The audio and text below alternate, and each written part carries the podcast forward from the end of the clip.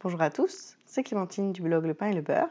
Aujourd'hui, un article sur le syndrome de l'imposteur. Le syndrome de l'imposteur, c'est quelque chose que vous pouvez expérimenter qui peut entamer votre confiance en vous. C'est un mécanisme très courant et c'est la raison pour laquelle on trouve que c'est important de vous en parler.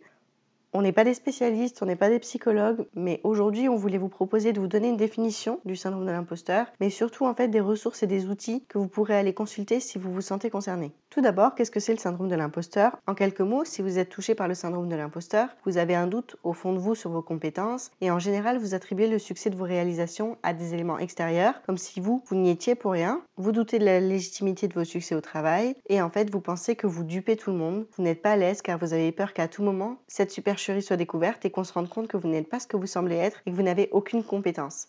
Alors que la réalité est tout autre. Ça, c'est juste ce que vous pensez, c'est pas la réalité. Le syndrome de l'imposteur, qui est également appelé syndrome de l'autodidacte ou expérience de l'imposture, est plutôt un mécanisme psychologique qu'une pathologie. Ça fait une quarantaine d'années que ce mécanisme a été découvert et c'est très courant puisque jusqu'à 70% des gens en seraient victimes à un moment de leur vie, à un degré plus ou moins fort et durant une période plus ou moins longue. C'est pour ça qu'on veut vous en parler aujourd'hui parce que c'est très courant. Comment reconnaître le syndrome de l'imposteur? Est-ce que des fois vous vous dites, ils vont se rendre compte qu'ils ont fait une erreur en me recrutant parce que je suis nulle? Ou c'est grâce à la chance que j'ai eu mon diplôme? Ou le patron était de bonne humeur, c'est pour ça que j'ai une augmentation? Est-ce que ces pensées vous parlent Est-ce que c'est des choses que vous vous dites parfois? Peut-être aussi que, par exemple, vous craignez de ne pas être à la hauteur, même dans vos domaines de prédilection, ce vous êtes à l'aise. C'est compliqué pour vous d'accepter des compliments. En général, vous vous critiquez durement.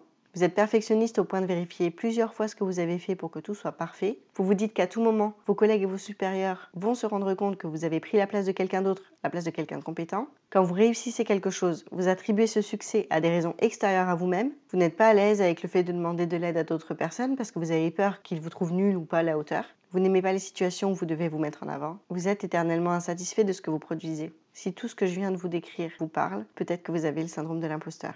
Il y a une échelle qui a été mise au point comme un petit test qui permet de savoir si vous souffrez du syndrome de l'imposteur. Dans le blog, on a mis un lien vers ce test dans les ressources tout en bas de l'article. C'est pas très confortable de vivre en ayant peur d'être démasqué à tout moment. C'est la raison en fait pour laquelle on vous en parle, pour que vous puissiez en prendre conscience si vous êtes dans cette situation, que vous ne vous sentiez pas seul dans ce cas et que vous puissiez trouver des solutions qui vous conviennent. Je vous invite à vous rendre sur le blog www.lepainetlebeurre.com. Dans la barre de recherche, vous tapez syndrome de l'imposteur pour retrouver notre article. Et en fait, à la fin de l'article, on a listé plusieurs outils et plusieurs ressources qui peuvent vous aider si vous vous sentez concerné. En fait, il y a euh, notamment des podcasts, des articles, euh, le test qui permet de savoir à quel point vous êtes touché par ce mécanisme-là. Il y a aussi des remèdes et des astuces pour venir à bout du syndrome de l'imposteur. Si vous vous sentez concerné ou que vous pensez que cet article pourrait aider un de vos proches, n'hésitez pas à le partager au format audio ou au format écrit. On espère sincèrement que cet article a pu en guider certains d'entre vous et que vous vous sentez moins seul si vous êtes dans cette situation. J'en profite pour vous partager un petit message parce que c'est nouveau. On a un compte chez Utip. Je ne sais pas si vous connaissez, mais Utip permet de soutenir et d'encourager la création de contenu en financièrement les créateurs de contenu. Qu'est-ce que vous pouvez faire? Vous pouvez regarder une publicité sur Utip et Utip nous versera un centime d'euro. Si vous êtes nombreux à faire ça, ça nous permettra de payer l'hébergement du blog, d'acheter du matériel audio ou vidéo de meilleure qualité et surtout ça nous enverra un message de soutien très positif. Donc si vous avez envie de faire ça pour nous, rendez-vous sur le blog, il y a une petite bannière Utip, U-T-I-P et vous pouvez cliquer pour regarder une pub. Si vous faites ça, je vous remercie d'avance énormément. Je vous souhaite une très bonne journée et je vous dis à bientôt pour un nouvel article.